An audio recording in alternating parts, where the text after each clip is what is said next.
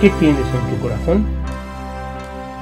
Este es el último capítulo de esta serie que empezamos hace unas semanas preguntando ¿qué tienes en tu mano? Luego, ¿en tu cartera? ¿En tu mente?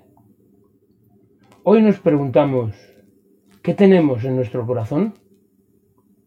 Realmente, todas las preguntas que nos hemos estado haciendo hasta ahora se podrían resumir en esta, la última de la serie ¿Qué tienes en tu corazón? ¿Tu alma? ¿Tu cuerpo? ¿Qué tienes en ti? Es una pregunta vital para cualquier cristiano. Lleves el tiempo que lleves en la iglesia. Realmente, todos los días de nuestra vida debemos hacernos esta pregunta, este examen. Lucas 6 del 43 al 45.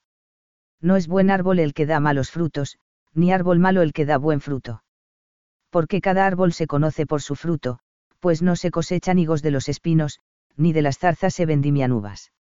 El hombre bueno, del buen tesoro de su corazón saca lo bueno, y el hombre malo, del mal tesoro de su corazón saca lo malo, porque de la abundancia del corazón habla la boca. Mateo 12:35. El hombre bueno de su buen tesoro saca cosas buenas, y el hombre malo de su mal tesoro saca cosas malas. Dios nos da todo lo bueno que tenemos también las cosas buenas que hay en nuestro corazón. Pero lamentablemente, éstas coexisten con los restos del hombre viejo, el hijo de pecado. El corazón es el árbol del que depende el fruto que damos.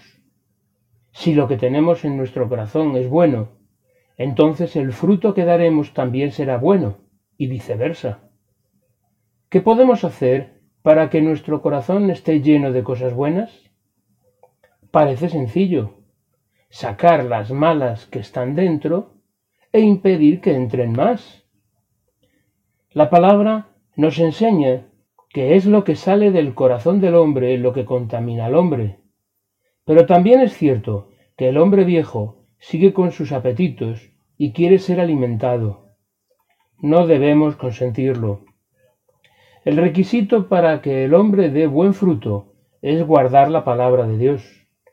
En las palabras de Dios se encuentra la vida.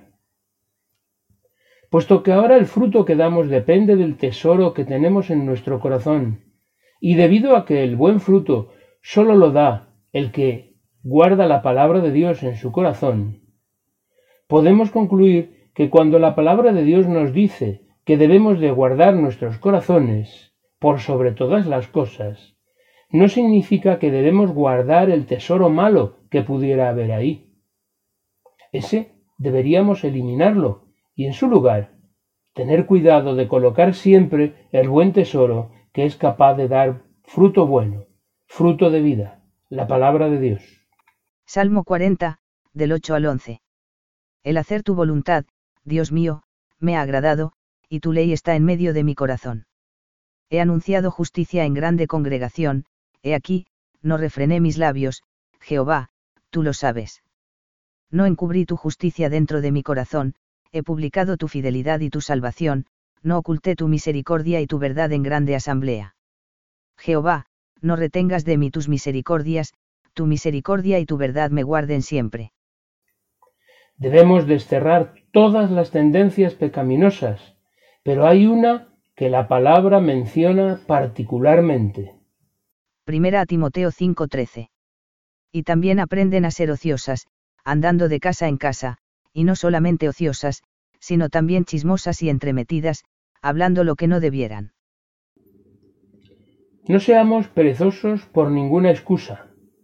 En la situación en la que estamos ahora mismo, la tentación de caer en la pereza es muy grande. Todo el día en casa, sin nada que hacer. Proverbios 20, 4. El perezoso no hará a causa del invierno, pedirá, pues, en la siega, y no hallará. Proverbios 6, 9. Perezoso, ¿hasta cuándo has de dormir? ¿Cuándo te levantarás de tu sueño? Pero quizás no seamos perezosos en las cosas terrenales, y sí en las cosas de Dios. A veces podemos pensar que obedecer a Dios implica tener una actitud pasiva y contemplativa, y no es así. Obedecer es también seguir el camino de Cristo y edificar su obra, en nosotros y en lo que nos rodea. Es cierto que hay muchas veces que Dios nos dice que esperemos en Él, pero también hay otras muchas ocasiones en las que nos impulsa a dar el primer paso y también los siguientes. Os invito a que hagáis un alto y leáis por vuestra cuenta la segunda epístola de Pedro, capítulo 1, versículos del 3 al 15, donde se nos anima claramente a ser diligentes.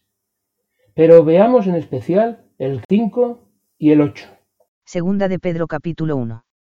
Versículo 5, Vosotros también, poniendo toda diligencia por esto mismo, añadid a vuestra fe virtud, a la virtud, conocimiento.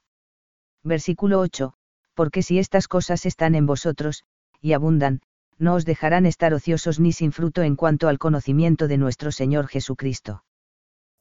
Todas estas cosas vienen de Dios, pero la palabra nos dice, añadid vosotros. Nos vendría muy bien también leer el capítulo 4 de la epístola a los Efesios, en los versículos del 1 al 16. Leerla también vosotros.